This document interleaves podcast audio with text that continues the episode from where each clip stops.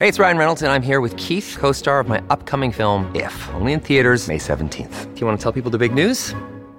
All right, I'll do. it. Sign up now and you'll get unlimited for $15 a month and six months of Paramount Plus Essential Plan on us. Mintmobile.com slash switch. Upfront payment of $45 equivalent to $15 per month. Unlimited over 40 gigabytes per month. Face lower speeds. Videos at 480p. Active Mint customers by 531.24 get six months of Paramount Plus Essential Plan. Auto renews after six months. Offer ends May 31st, 2024. Separate Paramount Plus registration required. Terms and conditions apply if rated PG.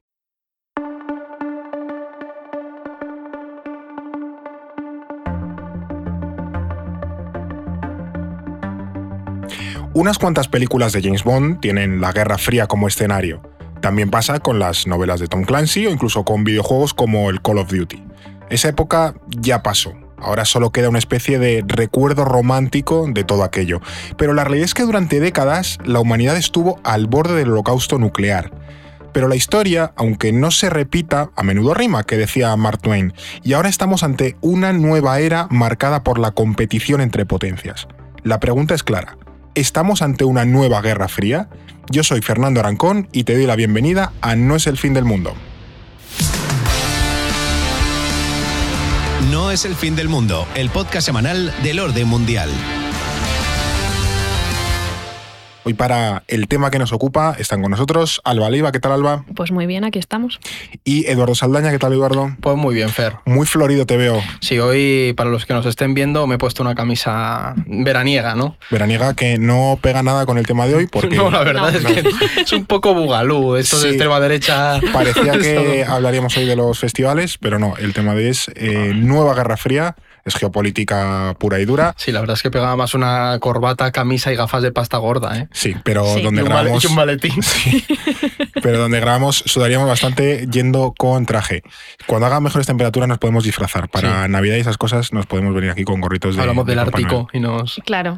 Pero el tema que nos ocupa hoy, Nueva Guerra Fría.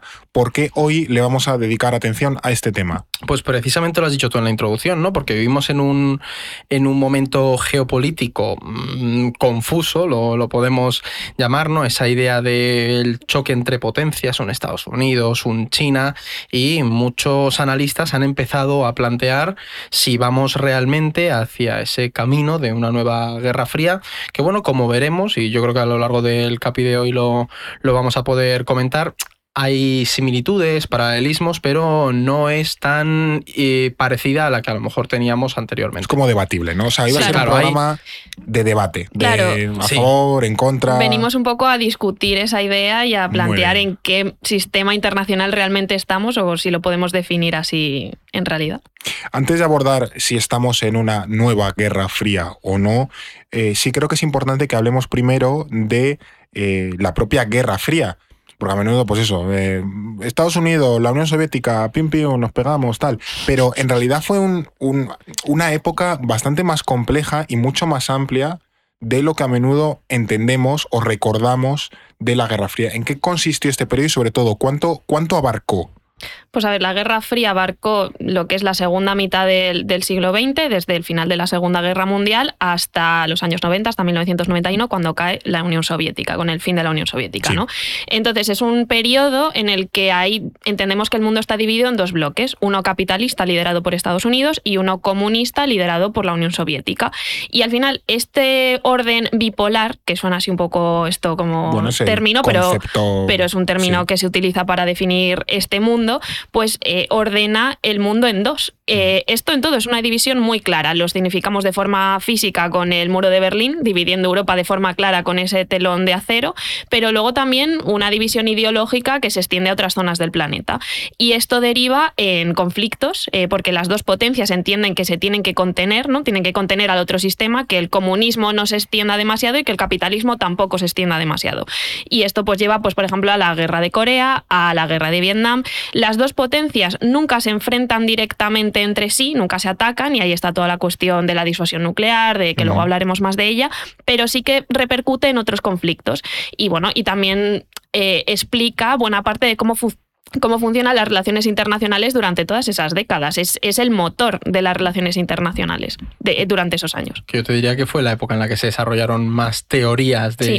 de política internacional dura. O sea, hubo Sí. un, un desarrollo muy profundo de eso precisamente por, por lo que señalaba Alba, que es que estructuró todo el orden internacional, ¿no? Y también con esto, por... Pues Con la teoría de eso me estaba acordando de la peli de Oppenheimer. Ya, yo también. se- Yo no la he visto todavía, o sea que, por favor. No vamos Tienes a que ir a verla, sí, tienes que ir a ver en estas semanas donde ya se ha estrenado, pero sí, sí en, este- en tema de la la sí teoría que, de la disuasión. sí que sale total, y además eso, sale totalmente la teoría de la La verdad disuasión. es que eh, molaría haber hecho un capi de eso porque yo viéndolo dije, "Jo, es que aquí fue cuando ya la ciencia empezó a mezclarse con la politología y las relaciones internacionales. Claro. Es- Claro, y yo iba a ir ahí. Al final, esta competición entre dos potencias eh, permea en todo, incluso en la ciencia, ¿no? Está toda la carrera armamentística, pero también una competición científica. Mm. Esto yo creo la que. carrera espacial. La carrera claro. espacial, que es un momento en el que, bueno, pues eh, la competición entre la Unión Soviética y Estados Unidos para llegar a la Luna, eh, mm, todo eso de la conquista de nuevos espacios, ¿no? Claro. Y luego también a nivel cultural, o sea, si por ejemplo nos vamos a las Olimpiadas, nosotros porque no lo vivimos, pero era el momento de, vale, los, los deportistas soviéticos se van a hacer con esta medalla de gimnasia eh, deportiva, pues Ya. buah, gran éxito para los deportistas soviéticos. Y los Bueno, estadounidenses dos- dos en boicots, competición. eh, Moscú 80, Claro. Los Claro. Ángeles 84. Pero al final ese paralelismo entre la lucha tecnológica, por ejemplo, es lo que se ha extrapolado un poco al contexto actual. Claro, Claro. eso es lo interesante también, que veamos o que contemos por qué esa Guerra Fría tendría paralelismos con la época actual. O sea, precisamente porque estamos hablando de una nueva Guerra Fría, porque claro, si hablamos de nueva Guerra Fría es porque algo se parece a la Guerra Claro. Fría original. Pues al final es lo que comentamos un poquillo al principio, pero si tú te planteas el contexto actual, tienes una, una realidad en la que Estados Unidos era la potencia ¿no? hegemónica de- a partir de los 90 y una China ha empezado a surgir y empiezan a confrontar en entornos o en entornos muy estructurales de lo que supone ser una potencia en el ámbito económico, en el ámbito tecnológico y ahí es donde recuerda mucho a esa lucha entre Estados Unidos o la Unión Soviética o el conquistar, por ejemplo, el espacio exterior. Mm. Es decir, la carrera espacial también ha entrado en esa rivalidad entre Estados Unidos y China.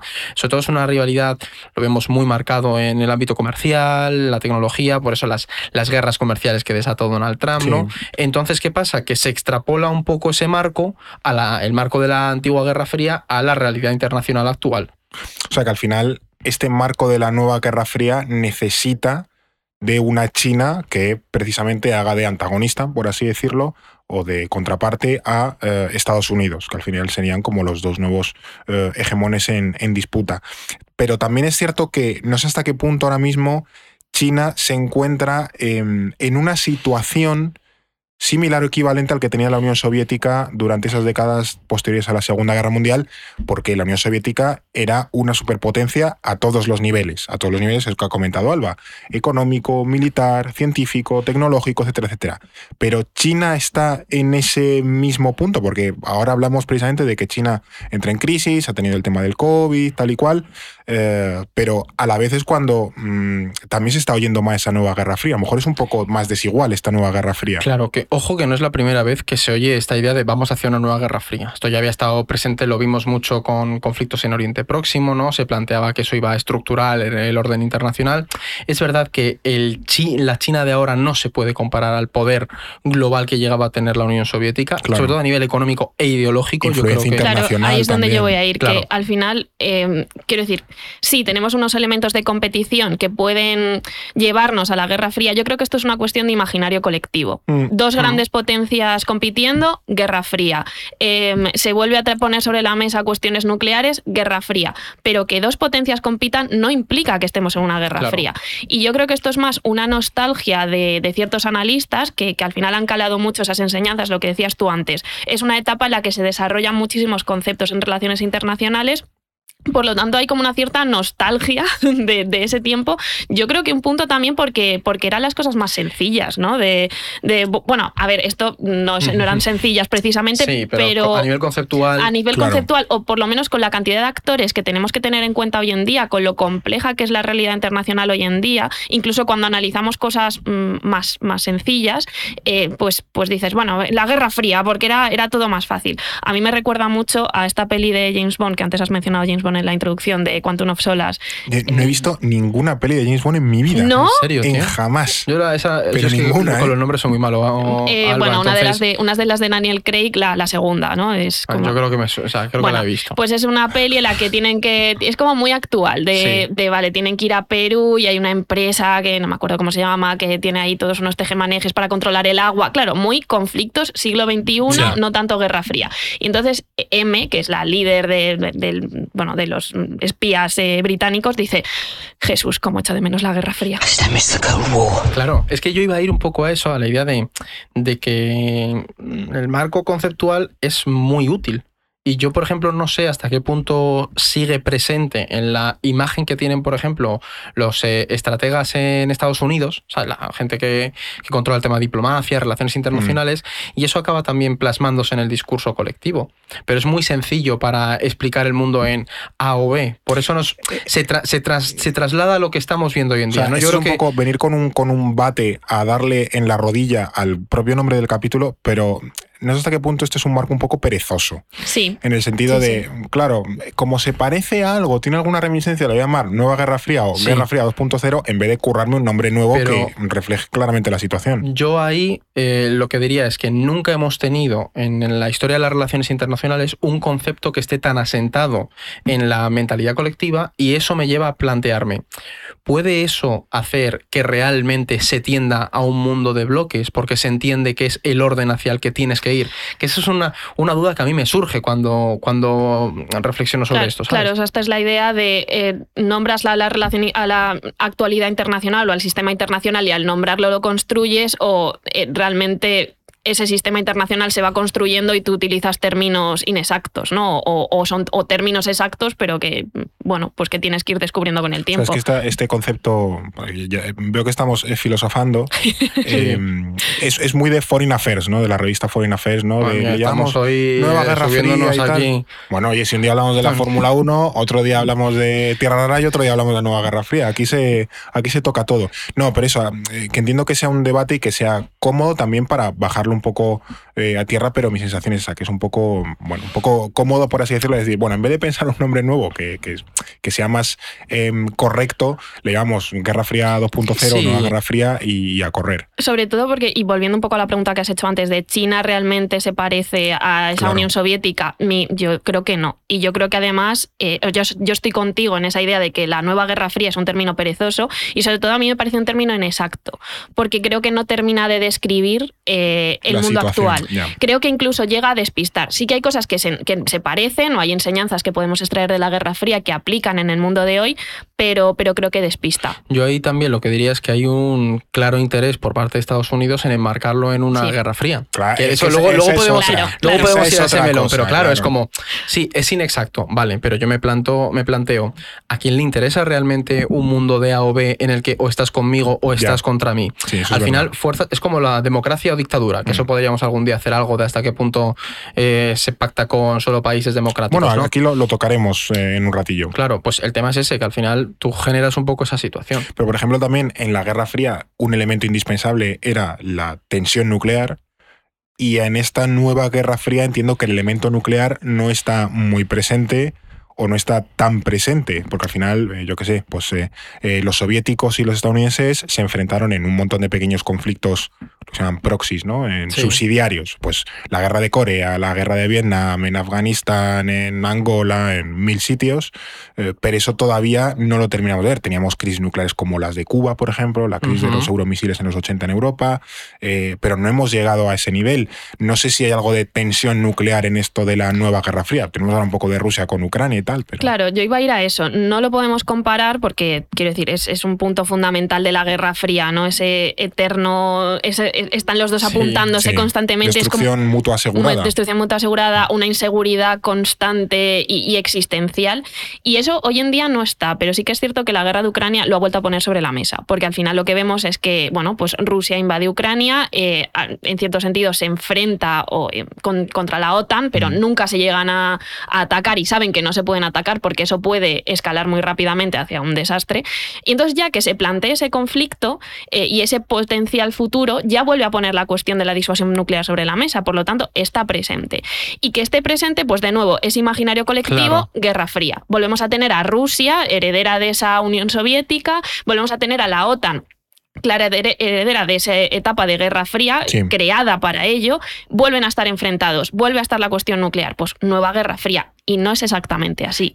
Y para mí, yo por añadir a esto que señalaba Alba, para mí uno de los puntos también más importantes es el volver a ver a Rusia Sí. como el gran enemigo. Porque es cierto que se está insistiendo mucho a lo largo de este año que Estados Unidos es verdad que ve a Rusia, sobre todo a nivel de, oye, europeos, estad atentos a esto, que Estados Unidos ve a Rusia como un rival, pero no es su rival estructural. Pero sí es verdad que aquí en Europa ha calado mucho esa idea de Rusia como el enemigo histórico de El nuevo enemigo al que hacer frente. regional, sí. Claro, entonces es verdad que facilita mucho más, porque Estados Unidos y Rusia, bueno, tenían una relación tensa pero amistosa, y ahora de repente se ha vuelto a romper todo, ¿no? Entonces, desde el punto de vista de los europeos, creo que es aún más claro que estamos, o se percibe como un contexto de guerra fría, de ese Ah. muro.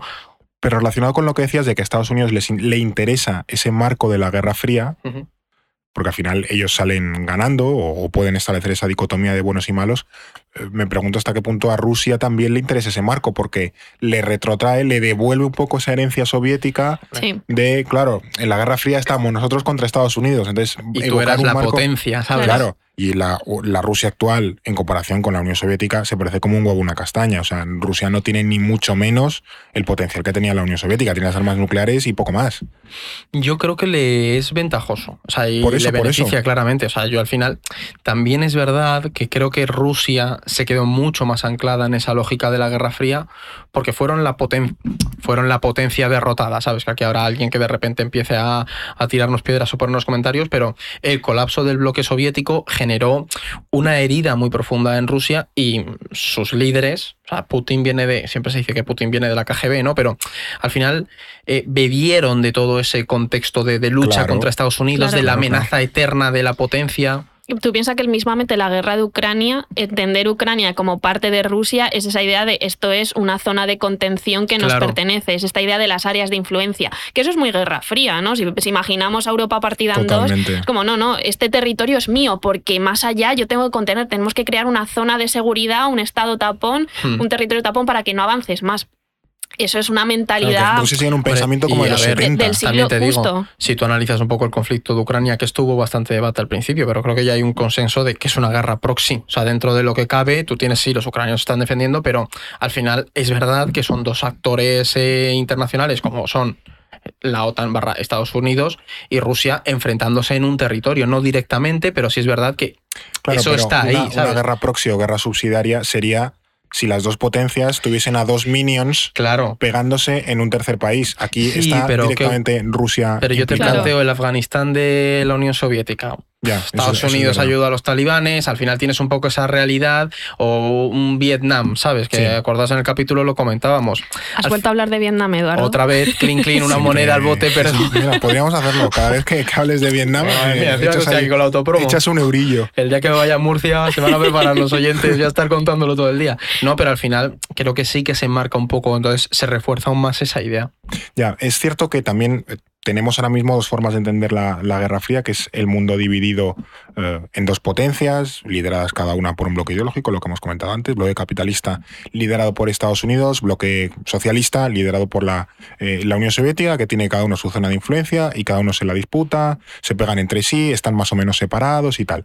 O luego también hay otra opción que es dos países enfrentados que entran en una espiral de carrera armamentística. Que se apuntan con armas nucleares, se entiende, pero nunca se llegan a atacar, se intentan disuadir y tal. Eh, las dos en combinación nos darían eh, lo que es el equivalente perfecto a un sistema internacional, eh, bueno, que el que se vivió durante la Guerra Fría, ¿no? que es el de la segunda mitad del, siglo XX hasta que la Unión Soviética colapsa en el, en el 91. Eh, ahora hay que ver si se cumplen esas características, si estamos en alguna de esas dos situaciones en el sistema eh, actual y, por ejemplo, un argumento a favor de que estamos en una, nueva guerra fría eh, es que esos bloques ideológicos existen. Por un lado tendrías a Estados Unidos, sigue siendo el adalid del bloque, del capitalista, democrático, eh, y luego tendrías por ahí una Rusia y una China que son los dos eh, exponentes o los dos defensores de un autoritarismo global eh, que amenazan las democracias y tal. Eh, esto vuelve otra vez, como estáis comentando la guerra de Ucrania, a ese discurso que se reprodujo un poco de si estamos en un mundo ahora mismo de democracias frente a dictaduras. Es que es un temón este, ¿eh? que este daría entero para el podcast. Ya. Además, yo soy muy crítico con Pero bueno, Estados Unidos ha vendido también mucho ese mensaje. Sí, la cumbre de las democracias de Biden, que ha sido este. Lleva dos, ¿no? Lleva una. dos y fue uno de esos grandes mom- eh, propuestas de política exterior cuando entré en el poder de Es decir, pensaba que ibas a decir fracasos. también Se ha quedado ahí es una de sus grandes no. propuestas y, fue- y ahora es uno de sus grandes fracasos. Decir, bueno, yo voy a crear una alianza de democracias. Es decir, crear un bloque, entendamos, de que una a todas las democracias del mundo para defendernos. ¿Qué pasa? Que, que es que eso no tiene sentido. Es que ha sido un fracaso claro. Ya lo era en la Guerra Fría. En la Guerra Fría también Estados Unidos decía esto de que ellos eran el defensor del mundo libre, pero no es así. O sea, no, no tenemos que, nos tenemos que ir simplemente a América Que se lo Latina. digan a Chile, ¿eh? y que Claro. se lo digan a Chile, eh, a esas intervenciones para frenar el comunismo, para frenar pues, gobiernos de izquierdas y poner a un dictador eh, capitalista que defendía ese modelo precisamente y que les venía bien. Entonces, Un, mm, un saludo a Henry Kissinger. claro, un saludito a Estaba hace poco ahí Kissinger. con Xi Jinping. Está de paseo el hombre. Henry Kissinger, ¿eh? 100 Que años. sigue 100 años vivo, y de paseo por el mundo. Nos Es va a enterrar a nosotros. Pues Total, probablemente. total. Pero, o sea, es así. Entonces, ya, ya era absurdo esa división democracias, autocracias. O mismamente nos podemos ir a nuestro país también. Eh, aquí la dictadura de Franco tuvo grandes aliados eh, con Estados Unidos. Eh, pues, y no, no éramos un país democrático precisamente. Y ahora esa división, pues priman unos intereses comerciales, se- nos seguimos llevando con Arabia Saudí, con regímenes como, pues no sé, Angola, por ejemplo. Angola participó en la cumbre de las democracias. No, No Bueno, tiene, ver, no ¿qué tiene pasa? sentido, no tiene sentido. una- give una peace a familia. chance, ¿sabes? Give peace a Claro. chance. No, pero si tú quieres, eh, o sea, vale que quieras promocionar esa democracia o que, o que trates de hablar con regímenes que tal vez tienen unos sistemas un poquito más fallidos, bueno, vale, pero no lo vendas como un gran bloque de democracias porque, o, o no intentes dividir dialécticamente el mundo así porque no funciona. Claro, yo entiendo esa división ideológica en la Guerra Fría, porque en la Guerra Fría creo que sí tenías unos bloques ideológicos estancos Claro. y no te regías tanto por la democracia o dictadura, pero o sea, sí era más fácil eh, socialismo barra comunismo versus Pero- libre mercado. Pero es que eso no era cierto y aquí lo hemos tocado. Ya. Es que la Unión Europea, la Unión Europea iba a decir, la Unión Soviética eh, no se llevaba bien con la China de Mao, no se llevaba bien con la Ya. Yugoslavia de Tito, no se llevaba bien con el Vietnam de Ho Sí, Chi pero, Minh. pero la, la- la estructura de, de Estado, de ordenación económica, era más Ah, similar. bueno, claro, claro, sí, pero lo sí. Que voy es como que tenías unos O sea, marcos mucho más definidos. parecidos, pero no, no se llevaban bien, ni mucho menos. Claro, Claro, pero, No, dale, dale. O sea, yo lo que digo es, sí que había dos bloques ideológicos, que luego dentro de esos bloques ideológicos se llevaban mal o no compartían los mismos, eh, las mismas ideas, pues, pues por supuesto, ¿no? La, la historia no es tan simple. Pero sí que esa idea de mundo libre era la defensa del capitalismo. Claro, sí. Daba igual que fuese una dictadura o una democracia. Las dos defendían el capitalismo, por lo tanto defendían una idea de libertad eh, entendida desde el mercado, ¿no? Frente a una idea de, de economía planificada que defendía el comunismo, con sus distintas variantes, etcétera, ¿no? Y al final, hoy en día, todos operamos dentro de un sistema capitalista, Claro. cada uno también con sus diferencias, etcétera, pero estamos Sí, en el pero mismo China sistema. es un capitalismo de partido único, ¿sabes? Claro, y se siguen estableciendo esas alianzas entre distintos regímenes eh, de gobierno. Por lo tanto, no se puede establecer esa diferencia ideológica porque no hay ideas más profundas que la sostengan. Y sobre todo el riesgo que entraña esto, que para mí es el gran melón de la política que está siguiendo Estados Unidos, sobre todo Biden, con esa idea de democracia versus dictadura. Es decir, tú planteate el mensaje que lanzas. Democracia, los eh, países democráticos nos juntamos en esta cumbre, a lo mejor, pero estás luego trazando acuerdos con una Arabia Saudí, con un Emiratos, con un Venezuela, que empieza a ser el nuevo mejor amigo de, de un Estados Unidos. Claro, Otro esos- capítulo que tenemos. Claro, que pero esos estados al final van a tener siempre la incertidumbre de cuándo dejaré yo de ser la democracia o de que me aceptes en este grupo de estados chachipistachi, por así decirlo. Entonces se genera una situación de incertidumbre en las alianzas que estableces.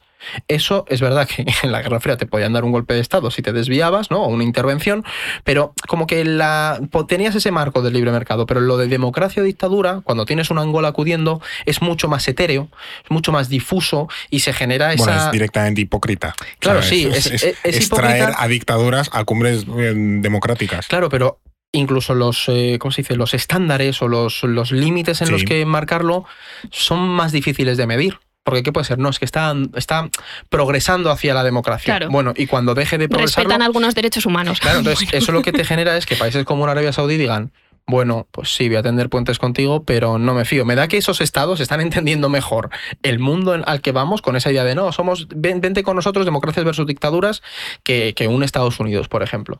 Bueno, después de esta apología bolchevique que habéis hecho, eh, vamos, vamos a, a comenzar con un poco de capitalismo, porque eh, tengo aquí la, la bolsa del orden mundial. La, Súbela, que tienes el la ordenador de aquí. maravillosa del orden mundial, eh, que ahora mismo puedes conseguir si te suscribes por un año a nuestra eh, fantástica web, porque como sabrás, en el orden mundial nos financiamos principalmente a través y gracias a las suscripciones, a los suscriptores que puede que nos escuches ya siendo suscriptor o suscriptora, lo cual te agradecemos desde aquí. Y si todavía no te has sumado a, a nuestra maravillosa comunidad, te invitamos a ello. Además, ahora con el código podcast, si metes el código podcast en nuestra suscripción anual, tienes un 10% de descuento. Sí, sí, no te rías, Eduardo. Me estoy riendo porque el día que tengamos patrocinadores vamos a llevar las pegatinas como en la Fórmula 1. Y con, un, y- y con un neón aquí Claro. puesto, con un neón, tendremos un neón. hay, Suscríbete. que, hay que vivir, el trabajo hay Eh, que pagarlo. Efectivamente, y un muñeco de esos hinchables que se, que se mueve y se ondea como en los, en los sitios que venden coches.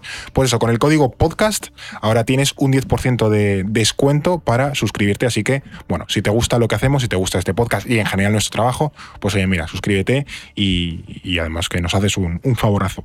Vamos a ir ahora con la mm, competición Estados Unidos y, China, ahora que hemos dado un poco de, contexto, de Guerra Fría y tal, de dónde venimos, eh, y es que al final está llevando, lo estamos viendo ya, ¿no? A bloques tecnológicos, a bloques económicos, también algunos pequeños bloques de, seguridad, y que al final eh, hacia donde vamos es una pequeña influencia o una pequeña disputa por la influencia global, que ya no vamos a un mundo tan geopolítico, por así decirlo, tan militarizado, tan securitizado como en la Guerra Fría, Ah, Ah. vale, vale. Yo estaba. Estábamos como, Yo estaba mirándolo en plan, se le está yendo aquí en la los cabeza a. Fernando.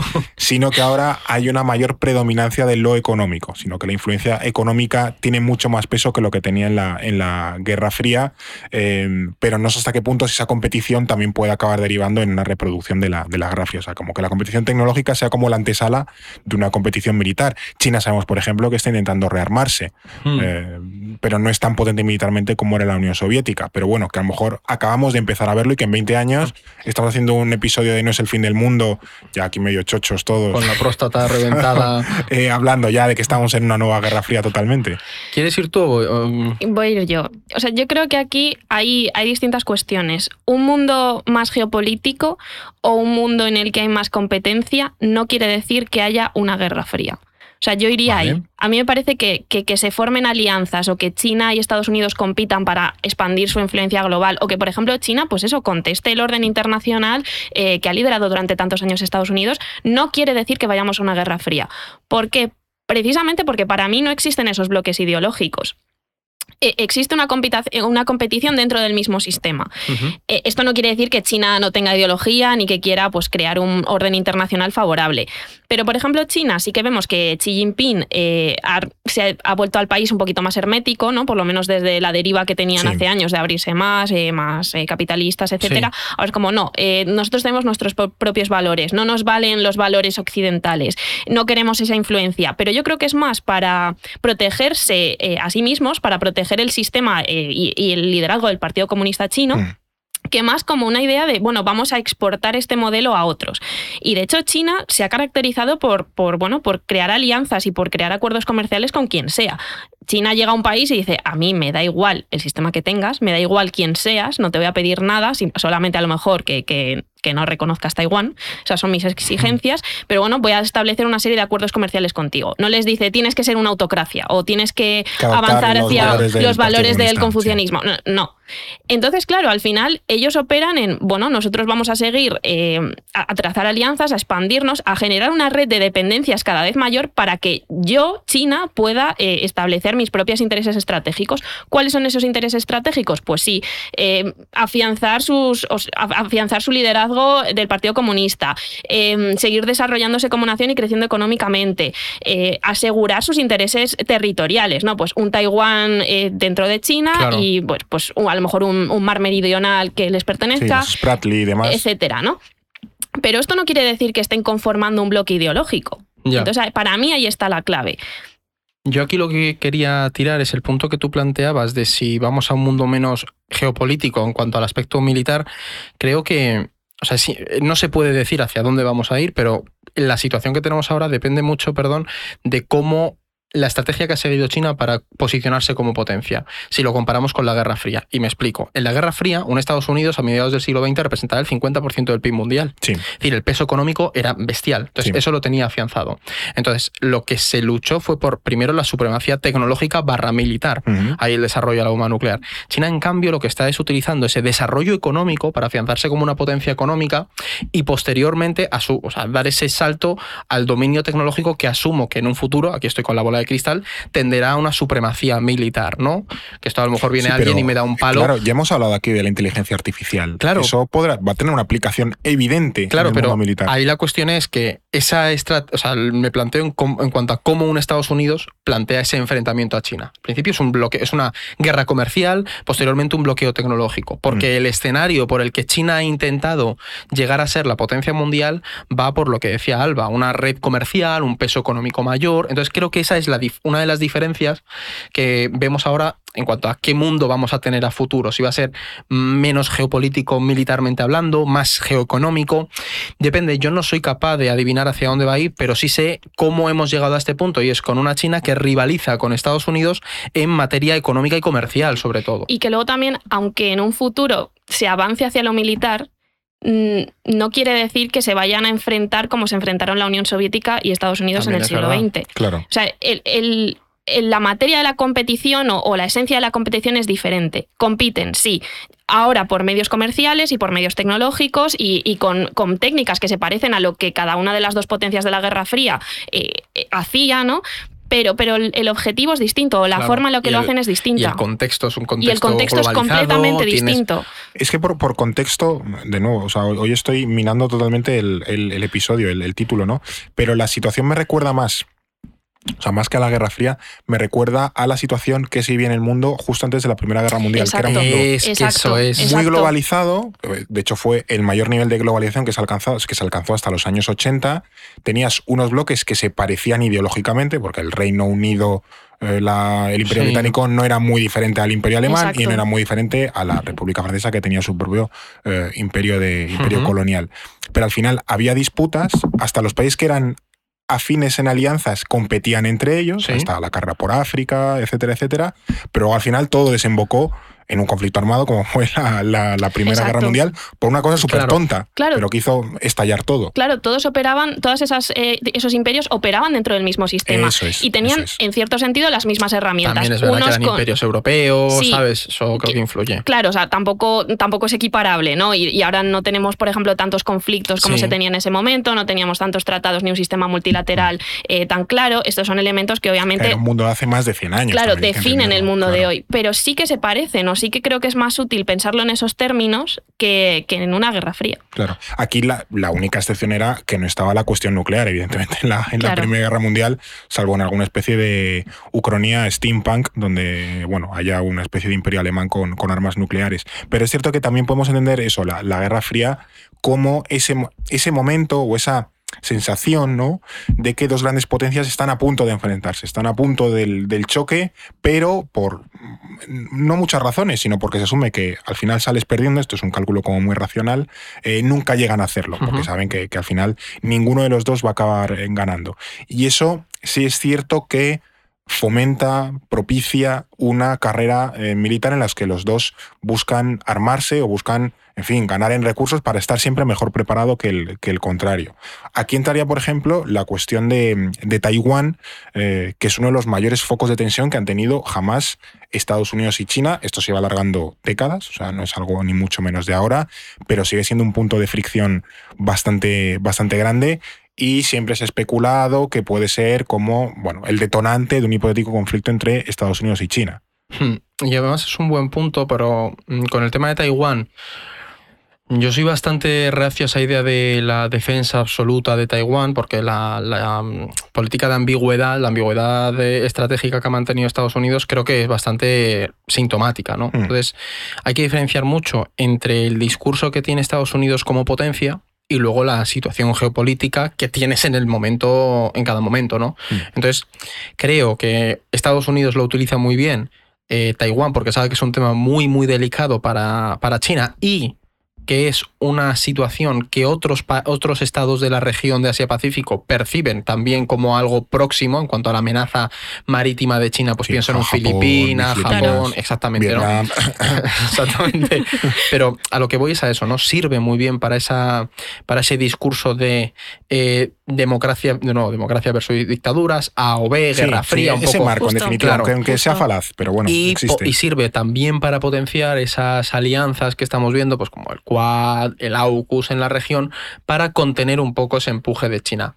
Pero que Estados Unidos esté dispuesto a defender a Taiwán en el futuro, creo que, mm, había aquí Alba así a ver cómo lo ve ella, pero creo que va a depender más de la realidad geopolítica y económica que tengas en ese Ya. momento y de quién esté en la Casa Blanca Justo. que de, de otro tema. Y sobre todo que Taiwán es importante por los semiconductores, ¿no? O sea, el Mm. principal productor Los de. Sí, semiconductores, de los microchips, país. sí. etcétera. Si, por ejemplo, nos ponemos un escenario en el que Estados Unidos se convierte en autónomo en producción de semiconductores o tiene un socio mejor, un productor mayor que le interesa más, que le ata a Taiwán. Pues a lo mejor nada. Entonces dice, bueno, Pero aquí hemos hecho un episodio muy chulo e interesante sobre las tierras raras, sí. que Sí, Estados sí. Unidos no las tiene. Claro, sí, pero- pero- no sé, Taiwán tiene pero una ¿no? cosa- No, no, no, no, Ah, pero que al final, eh, ¿cómo Estados Unidos va a producir los semiconductores si no tiene la materia prima con la que los produces? Claro, pero eh, al final, quiero decir, aquí esto es más semiconductores, eso ya es más la relación con China, ¿no? sí, sí, Eh, sí. que eso es otro, otro factor. ¿Puedes competir tanto con China si dependes de sus materias primas o de otros productos?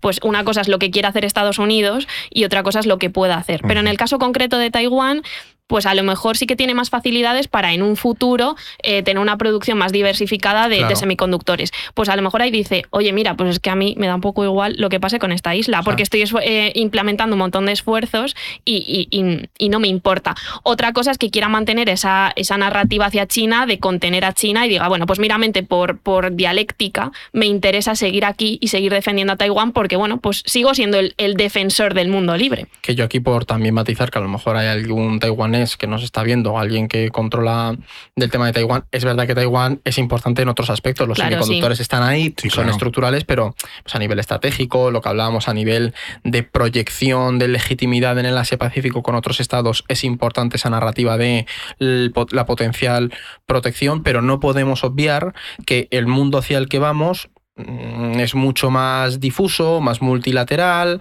eh, más multipolar, perdón. Entonces, un Estados Unidos acabará entendiendo esa realidad, ¿no? Y no podemos poner la mano en el fuego ahora mismo con que lo va a defender. Bueno, es que ni ellos te han llegado a decir nunca claramente si lo van a hacer o no. Sí, que Siempre hay ambigüedad. Claro, ese Claro. es en lo que se ha basado, ¿no? Entonces, jugársela a eso me parece muy complicado. O sea, de hecho, en el propio Estados Unidos hay una evidente eh, división de opiniones sobre la estrategia que hay que seguir.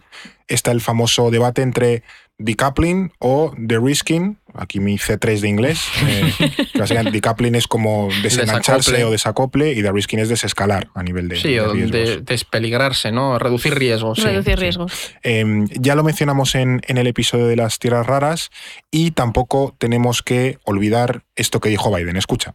not conflict with China. We're not looking for a new Cold War. No queremos una guerra fría con China, eh, y es que a pesar de, la, de esa retórica tan dura con, con Pekín, eh, los demócratas siguen resaltando ese punto eh, de, bueno, vamos a eh, reducir un poco los, en fin, la, la tensión con China para no, no liarnos. Pero es un poco lo que comentaba Edu antes, ¿no? De que al final en el propio Estados Unidos republicanos tienen una visión más de decouple, más de desengancharse completamente de, de China, traer las fábricas de Estados Unidos, traer todo lo que se puede de Estados Unidos, y luego los demócratas que entienden más esa globalización, decir, bueno, es que con China al final nos tenemos que llevar bien porque es la segunda potencia económica mundial, porque dependemos de ellos en un montón de cosas. Entonces ahí hay un, un conflicto fuerte interno en Estados Unidos. Claro, o incluso porque directamente no podemos hacer ese desacople. Sea, no, no es posible, porque Claro. tenemos, tiene efectos en nuestra propia economía y eso al final nos trae más desventajas que beneficios. ¿no?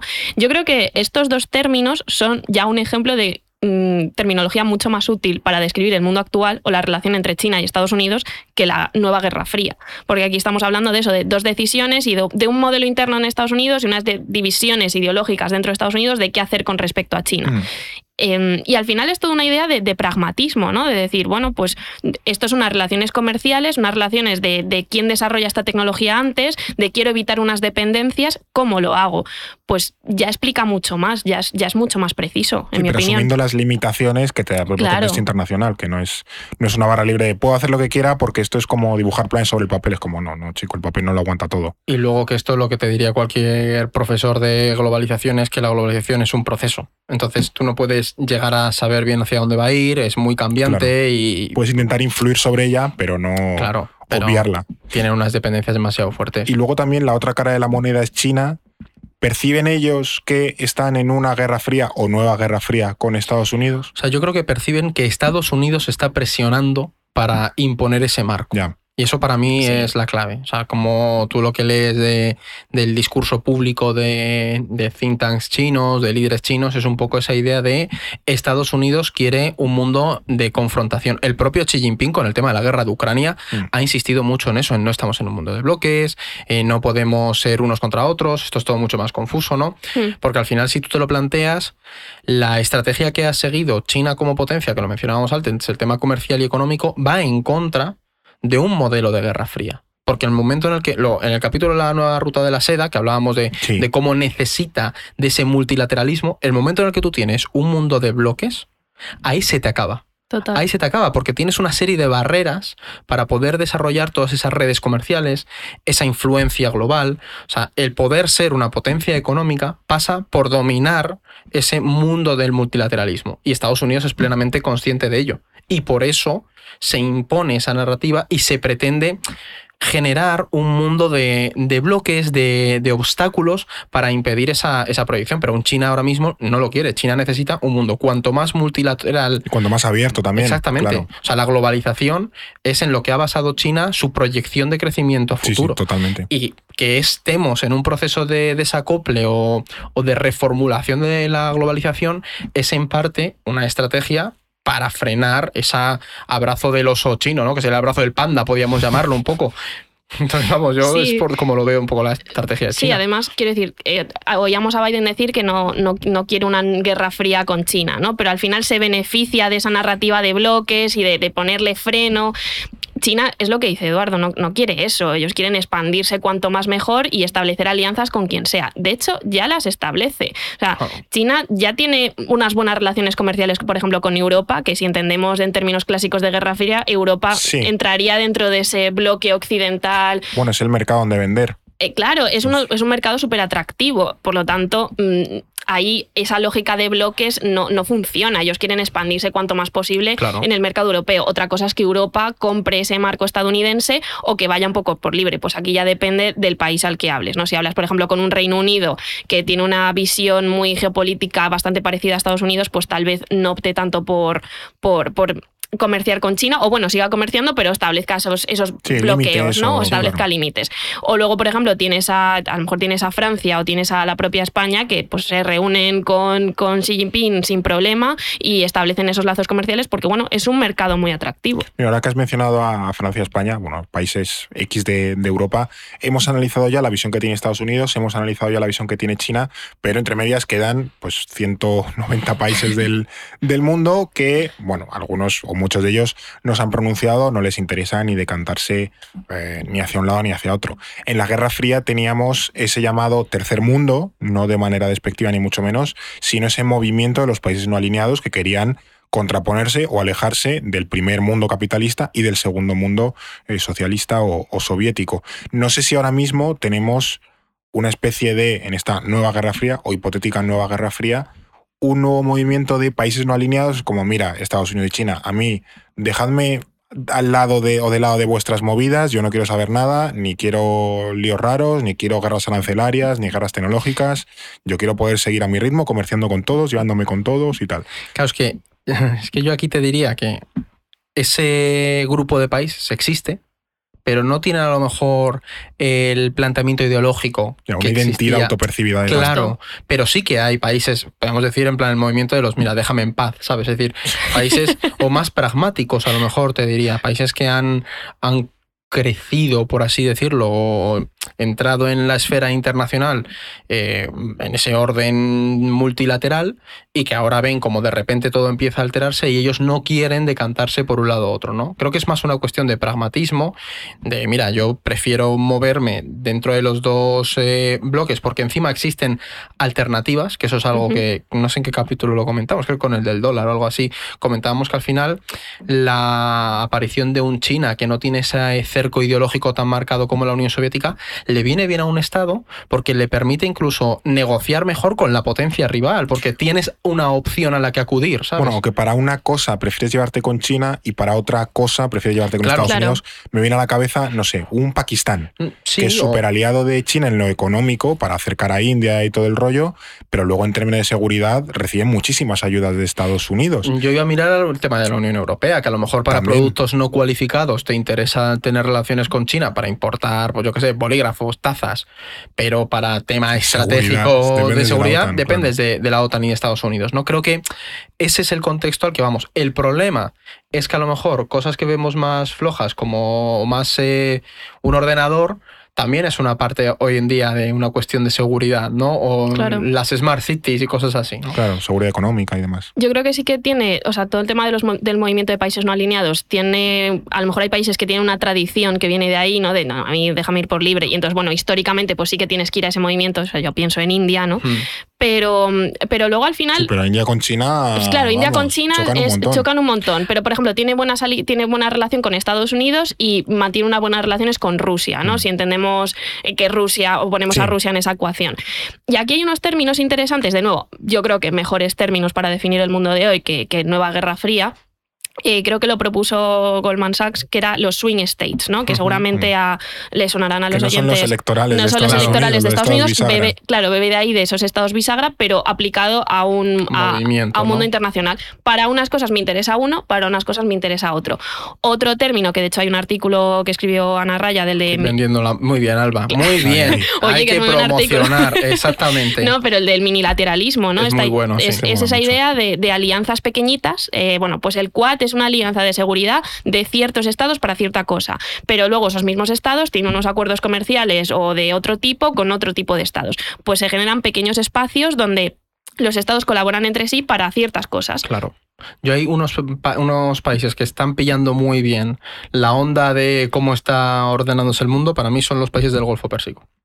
Sí. Emiratos, Arabia Saudí. Iba a, decir, no, iba a decir, no te jode, con dinero yo también puedo Ah, hacer bueno, lo que sí, quiera. sí, pero por ejemplo, un Turquía también me vale, un Brasil. Lula. Lula sabe leer el contexto internacional de que, mira, no me voy a casar con nadie porque esto es todo muy confuso. También es verdad que viene esa tradición de el antiamericanismo y demás, pero lo ha entendido. Y Emiratos para mí es el claro ejemplo. Tienes unas relaciones importantes con China, a su vez con Estados Unidos, Arabia Saudí lo mismo. Entonces, como que ven que el mundo empieza a ser más pragmático que otra cosa. Ya. Eh, también, claro, aquí hemos hablado sobre todo del, del aspecto económico, que yo creo que es el que tiene más sentido en el, en el mundo del siglo XXI. em, pero hemos obviado un poco la cuestión nuclear más allá de Rusia. Pues tenemos las, lo hemos comentado, ¿no? Las amenazas de Rusia eh, por la parte de la guerra de Ucrania y tal. Pero no sé si, o como veis, si esta nueva guerra fría de Estados Unidos y China puede también escalar hacia una cuestión nuclear o esto es algo que no, eh, bueno, que, que se obvia. Me estoy acordando ahora de la, la serie esta de Years and Years, que salió hace unos, Sí. unos años, que uno de los primeros capítulos, perdón por el spoiler, la habéis tenido tiempo de ver, si, si no la Joder, habéis no visto la he ya. visto. ¿No? ¿En serio? No. Madre No, mía, pues, Alba, Alba, por mira, favor, pues si vienes siempre con, cosas culturales aquí, Claro, no te has visto estás- ayer. Estás suscrita a Filmin, madre mía. Todo el día en el TikTok. Y claro, claro, lo que No tengo TikTok, ¿eh? O sea... en el Instagram, este, las cosas modernas de la chavalada. No, pero que el, el primer capítulo o algo así termina como que hay un ataque nuclear de una especie de Trump sobre una isla china en el mar de la China meridional. Bueno, pues es como la cosa súper loca con la que empieza Years and Years. Pero no sé si esto es más una irrealidad de ficción que algo que realmente puede llegar a ocurrir. O sea, yo reconozco que no veo a China y Estados Unidos amenazándose nuclearmente. Yo tampoco lo veo y además, si ya nos vamos a capacidades, a China le queda mucho para igualar las capacidades nucleares de, de Estados Unidos. Tiene, tiene armamento nuclear, pero, pero le queda mucho. Y si nos vamos a las lógicas de la Guerra Fría, todo se trataba de esa carrera armamentística para, para igualar el número de bombas y el número de ese tipo de bombas, eh, pues para que un- uno nunca su- eh, superase al otro, que ya llegaba a unos niveles de absurdo, porque bueno, igual solo necesitas Mm. una bomba muy, muy potente para, para liar la parda, ¿no? Pero, pero es esa idea. Entonces, yo creo que eh, falta esa confrontación que dices, no, Taiwán, lo hemos hablado ya.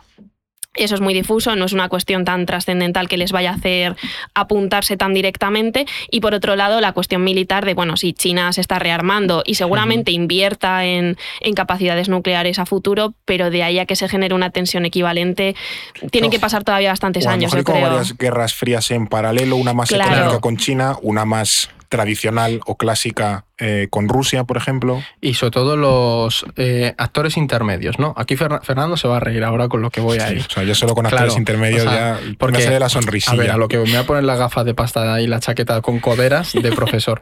Pero en un mundo en el que cada vez es más multipolar y unilateral, es decir, hay ¿Eh? muchos hay muchos actores claro, hay muchos actores que van a su bola, básicamente, Sí. y buscan su interés. Eso que ocurre que genera un mundo más inseguro. Exacto. Y yo hablo de actores intermedios, pienso en un India y un Pakistán, hablo, pienso en un Hasta potencial. Con, con Estados Unidos también. Claro, Con hablo- Estados Unidos de Trump.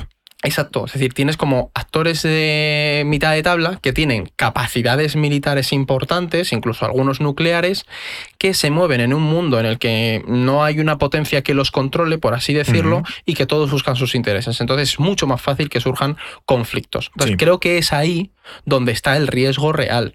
Mm, Pero esto a lo mejor viene alguien de, de tema de disuasión nuclear y me pega aquí una paliza y me dice que no, pero yo creo que el riesgo de un enfrentamiento, no sé si Sí, nuclear como o que con los algún países que se quedan fuera de los bloques evidentes, Claro. que digan, bueno, esto está ahí un poco, bueno, eh, hace unos, hace pocos años, supongo que tendrán todavía el plan en la cabeza de que Arabia Saudí quería Es que eh, yo estaba pensando en desarrollar Saudí. armas nucleares Irán. Claro. Irán. para contraponerse a Irán, efectivamente. Claro, yo luego también, o sea, yo estoy bastante de acuerdo contigo y además creo que aquí la guerra de Ucrania eh, cambia mucho esto. O sea, esto ya era una tendencia que se venía de años del fin de la no proliferación o de la crisis de la no proliferación, pero la guerra de Ucrania lo afianza. Y eh, yo creo que además está la idea fundamental de, bueno, esto ya es desviarnos un poco de tema, de por qué había que confrontar a Rusia con Ucrania. Mm. ¿Por qué? Porque si no lo haces, lanzas el mensaje de que un país, una potencia nuclear, puede invadir otro país que no tiene armas nucleares y no pasa nada. Y entonces eso lanza un mensaje muy peligroso para la seguridad global. ¿Por qué? Porque otros toman nota. Claro. Tienes a India y a Pakistán que ya están insertos en su propia lógica de, de carrera armamentística. Al menos ellos tienen los dos armas Sí, nucleares. tienen los dos armas nucleares, pero Ah, otros, chachi, pistachi, Claro. ¿no? Claro, pero, Perfecto. pero Y otros consuelo. países, otros países que no las tienen y que a lo mejor sí que tienen un conflicto territorial con otro, dicen, uy, voy a invertir en armas nucleares al 100%, me dan, me dan igual las sanciones económicas que me puedan caer, porque es mi única manera de defenderme. Cuantos más armas nucleares en más países eh, con distintos intereses haya, un mundo más inseguro. Ya lo era en la Guerra Fría con dos potencias, eh, una tensión bipolar, eh, ya era un mundo muy inseguro. Imaginaos con cinco. Y que eh, potencias con Ahí tienes a Corea del Norte, por y que ejemplo. muchos países están planteando qué hubiera pasado si Ucrania no hubiera cedido sus armas nucleares Claro. como cedió en su momento. Es decir, ahí hay una pregunta que muchos han hecho con esta guerra. Han dicho, en realidad a lo mejor a mí me interesa tener armas de disuasión. ¿no? La disuasión ha vuelto, han vuelto a poner esa carta sobre la mesa. Claro. Hombre, ha sido el riesgo que se vio cuando India y Pakistán entraban en guerra, que han tenido creo que tres guerras por Cachemira, que al final eran dos países con eh, armas nucleares y Claro. eso, al final existe un peligro de escalada y tal. O, bueno, iba a decir, China e India cuando se han dado de palos, y además de manera literal. sí, pero yo creo que tienen no. mucho más controlado el tema nuclear. Pakistán e India es un odio mucho más na- visceral, nacionalista. Sí. Sí, pero al final esto hablamos de otra teoría que surge en la Guerra Fría, que es el dilema de seguridad. Claro. Entonces, eh, da igual que luego no se, vaya, no se vayan a disparar o que todos tengan en cuenta esa, cómo funciona la disuasión. Ya metes más elementos en, en- en juego, ya metes más países con capacidades en juego y eso lo hace todo mucho más inseguro. Y yo estoy bastante de acuerdo con esto que dices de un mundo multipolar, unilateral, que suena todo muy palabra. Gracias, Alba. Tal. La Es- teoría Lo voy a registrar como tesina. es un mundo mucho más peligroso que, por ejemplo, un mundo unipolar eh, multilateral, por ejemplo. Ya, que era el que teníamos en los años 90, que. Estados Unidos decía, se hace esto, no se hace esto, y el mundo obedecía y chimpún sí, pero al final, por ejemplo, lo que decís es la lógica que siguió, por ejemplo, Israel para ese armas Claro. nucleares de, mira, Estados Árabes, no me vais a volver a invadir porque la próxima os tiro un, Sí, aquí un un- pepino. un pepino nuclear y ya está, y se acaba la broma. Entonces, al final fue Israel el que, el que pasó a, a invadir al, al resto de vecinos, al Líbano y tal. Pero bueno, eh, hemos también tocado el tema de, de Rusia y, y China. Sé que Xi Jinping se arrepintió hace poco de esa- ese concepto que salió de la amistad sin límites, Hmm. ¿no? De, de que también se empezaba a ver esta nueva Guerra Fría como una especie de Estados Unidos, con Amigos mundo para siempre. occidental, eso es, con, con la guitarrilla de, de Peret, Em, del mundo occidental contra una especie de alianza sino-rusa, pero eso, que China eh, le ha pesado bastante. Le ha, está un poco recogiendo cable con esa alianza que ve que le va a salir un poco cara o que le va a deslegitimar de cara a acercarse al mundo occidental o de mantener un poco la, la calma. Sí, porque a lo mejor ha comprado un poco el marco que Rusia también intentaba imponer, pero yo con esta relación Rusia-China y esa amistad sin límites soy bastante crítico porque creo que Rusia en realidad está pasando por la puerta pequeña del imaginario. En Sí. plan, al final es más una relación de vasallaje que otra cosa. Sí. Y sobre todo creo que ahí Rusia no ha sabido entender ese contexto internacional como sí lo ha entendido China. Es decir, Rusia con Hombre, la esta... vista está que ha invadido un país. Claro, pero con esa invasión ha hecho saltar por los aires la conexión que tenía con una Unión Europea, con todo el mercado europeo, que le Mm. podía dar cierta eh, habilidad a- para moverse a nivel internacional y de repente te has encontrado con pues, que tu principal aliado es un China y prácticamente dependes de cómo se proyecte esa relación y tienes una inestabilidad, o sea, una pérdida de legitimidad en tu patio trasero en, el- en- en Asia Central. Entonces creo que ahí va a ser más bien una relación de vasallaje, pero es verdad que China, comprando ese marco a Rusia, se ha posicionado un poco en, en la Sí, lo- lógica lo de refuerza. estás con ellos, Mm. por así decirlo. Incluso con la equidistancia o la incertidumbre. Pero claro, hay que entender la posición de China desde el mundo que ve China, ¿no? Ya. Claro, yo creo que ahí ese recoger cable les, les viene. O sea, por un lado, la equidistancia al principio les venía bien, pero luego han dicho, uy, igual tenemos que recoger cable y tampoco unirnos tanto a Rusia o tampoco defender tanto a Rusia, ¿no? Mantener una distancia de, Claro. vale, mantengo unas relaciones comerciales contigo, quiero tu gas, claramente, quiero que seas mi vasallo, Me por voy supuesto. a liderar a los países de Asia, Asia Central. Que Claro, también- Ahí, pero al final, Kirguistán. Claro. Claro, pero eso al final nos demuestra que, que es una relación muy pragmática, no, no es un bloque ideológico ni, ni eso, ni son amigos para siempre. Esto ya tienen también sus propias recillas internas, eh, tienen sus propias competiciones. Y esto se va a adaptar mucho a lo que le venga bien a China. O sea, e- ellos van a trazar una serie de alianzas, una serie de acuerdos con Rusia en lo que le venga bien y en otras cosas yo creo que van a decir, bueno, aquí mantenemos Y distancia. que es que si nos ponemos en plan eh, estrictamente como en la Guerra Fría, es lo que decíamos antes. China y Rusia y la Unión Soviética, perdón, no eran unos aliados estratégicos todo el día juntos. Tenían sus rivalidades. no, es que eran, claro. eh, eran no, no enemigos, pero, sí pero adversarios. bueno, estábamos a lo por, eso, mejor. por eso viajó Nixon a China en el 73 Ese es el tema. o algo Sí. así. Para... Que ahí yo creo que Rusia ha sido como, bueno, sí, es tu aliado porque estás comprando ese mundo de OTAN versus no sé qué, y a lo, mejor en- a lo mejor los rusos entienden muy bien la proyección de Estados Unidos y le están diciendo a los chinos, oye, que estos tíos van a esta lógica. Vamos a unirnos, pero China intenta también hacer de contrapeso a ese claro. discurso, ¿sabes? Eh, vamos a ir encarando ya un poco el, el final del, del episodio de hoy. Eh, os voy a sacar dos preguntas, un poco bola de cristal y tal, pero yo creo que son, son jugonas. Eh, la primera es, si estuviésemos en una nueva guerra fría, en el hipotético caso, ¿cómo se terminaría?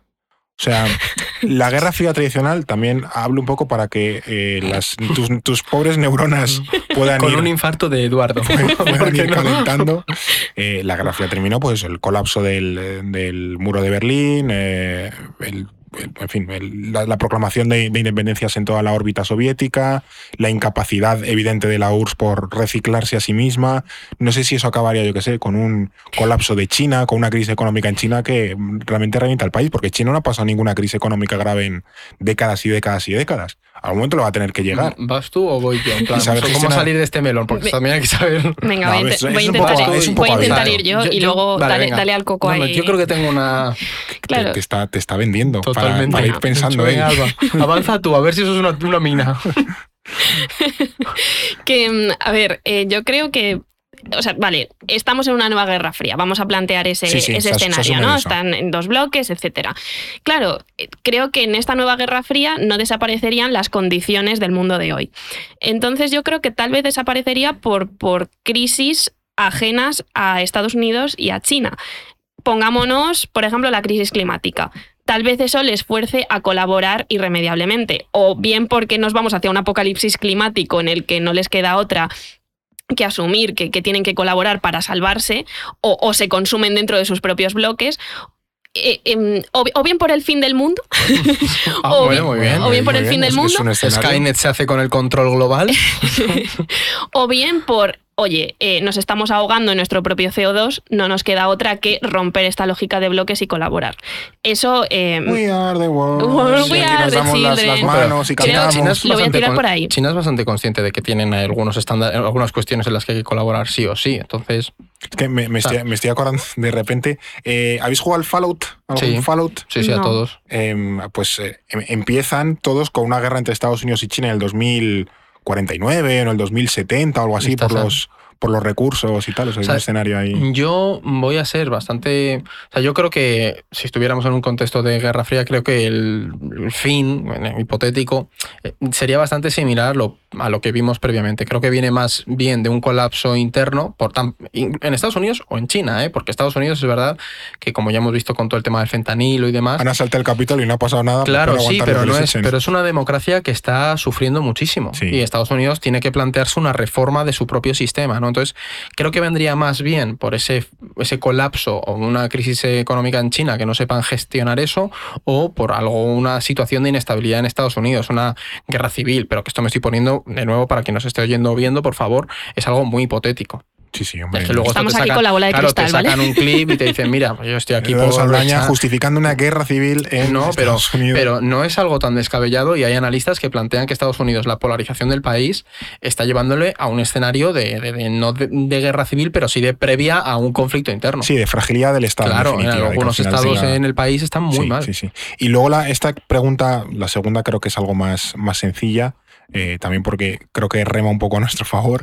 Si no vamos hacia un mundo marcado por la nueva Guerra Fría, ¿hacia qué tipo de mundo estamos yendo? Ahora te toca. Vale. Tú eres el yo. teórico aquí con tu No, teoría no, no. multipolar. Es y que no yo sé creo qué que yo creo que vamos a eso. Vamos hacia un mundo mucho Aquí. más, hacia un mundo mucho más multipolar y más pragmático en el que la, los estados tienen que entender que están más solos, ¿no? Por así decirlo. Pero sí Y una pienso- confrontación sólida entre bloques. Claro, no hay una cosas más fluidas. No, no hay una esto Sanauja, que no sé si esto no lo escuchará el hombre, pero yo soy bastante fan de él, tiene un, un artículo en el que habla de cómo vamos a ir hacia un mundo en el de- que va a haber dos potencias, pero no va a ser un mundo de, guerra fría en el que lo controlen todo, sino ellas van a ser dominantes en algunos aspectos, pero luego vas a tener otras potencias intermedias que sepan jugar entre esos bloques. Y ahí, por ejemplo, en el caso europeo, que es lo que nos toca, o en el caso de América Latina, si hay eh, latinoamericanos viéndonos, creo que hay que entenderlo como bloques, porque si quieres ser fuerte en un mundo en el que tienes a India, a China, a Estados Unidos, a una Rusia con una capacidad económica y demográfica muy grande, Sí.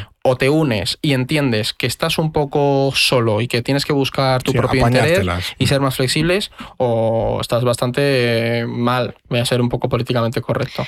Yo creo que el mundo hacia el que vamos hay, hay dos, voy a ir como por dos vertientes. Vale. Uno es, recojo tu idea y sí que creo que estamos ya en un mundo más pragmático y avanzaremos hacia uno más pragmático y más egoísta, pero creo que no se van a conformar bloques por, por la propia realidad internacional. Creo que la globalización va a pervivir de manera necesaria y que eso va a chocar contra las narrativas de, de Estados Unidos y de otros países de, bueno, yo voy a lo mío y yo tal y este es el enemigo y tal la realidad geopolítica va a impedir que eso se, se asiente de forma definitiva, ¿no? Entonces se va a seguir comerciando, va a haber, se va a seguir habiendo redes y espero que siga habiendo colaboración en materias claves como el puñetero cambio climático, por favor. Y luego, por otro lado, también hay que reflexionar sobre hasta qué punto son capaces estas nuevas potencias de crecer, ¿no? O hasta qué punto China También. tiene capacidad de crecimiento. Sí. Entonces, estamos hablando de que China no ha dejado de ascender y de ganar poder económico y de, y de contestar a Estados Unidos, pero tal vez llega un momento en el que no tiene la capacidad de seguir haciéndolo. Y esto, antes que mencionabas a Sanauja, a mí me dio clase y lo reflexionábamos, me acuerdo, hace años en la carrera, de a lo mejor no vamos a un mundo multipolar, sino apolar, en el que nadie Uy, qué golpe le da al micro. en el que nadie puede crecer lo suficiente y en el Claro. que todos no, no hay un hegemón claro, ¿no? No, o, o dos hegemones claros, sino que todos se contestan dependiendo del, del ámbito regional al que mires. Yo eso y te creo lo que, compro completamente. Claro, y creo que puede que avancemos hacia un mundo en ese sentido. Bueno, eso hasta qué punto es mejor un mundo bipolar o apolar, porque ya la, la anarquía. No, pero tiene más sentido, Fernando. Bueno, hoy está claro que hemos, no iba a decir desmontado, ni que hemos hecho aquí una crítica sesudísima, pero bueno, aquí es- creo que ha quedado claro que no estamos eh, muy de acuerdo, no compramos mucho ese mensaje de la eh, nueva Guerra Fría. Yo creo que hemos tocado muchos A mí me ha conceptos hoy. mucho, me Sí, bien. Hemos contado muchos conceptos, mucho contexto, mucho, en fin, intercambio de, de- de puntos de vista. Eh, yo espero que tú que nos estás escuchando o nos estás viendo lo hayas disfrutado. Gracias, Eduardo. Suscribíos al canal de YouTube y Spotify. Hay que mensaje también apuntados. Sí. Bueno, apuntados. si nos están viendo escuchando, probablemente estén Sí. apuntados, Eduardo. No les puede llegar por un amigo. Bueno, sí, si te ha llegado por un amigo, entonces apúntate al canal. Gracias, Alba. Gracias a vosotros. ¿No, no quieres lanzar ningún mensaje reivindicativo como Claro, Eduardo? Eh, bueno, que sí, que os apuntéis a, a- sí. a Spotify y a YouTube. Muy bien, eh, pues ahí queda claro. Eh, y nosotros, la semana que viene, como siempre, estaremos abordando otros temas aquí en No es el fin del mundo. Es el fin del mundo, el podcast semanal del orden mundial, producido por The Voice Village, dirección Eduardo Saldaña, conducido por Fernando Arancón y guion de David Gómez, producción ejecutiva Ricardo Villa, diseño de sonido Guillermo Reset, sintonía original Pablo de Diego.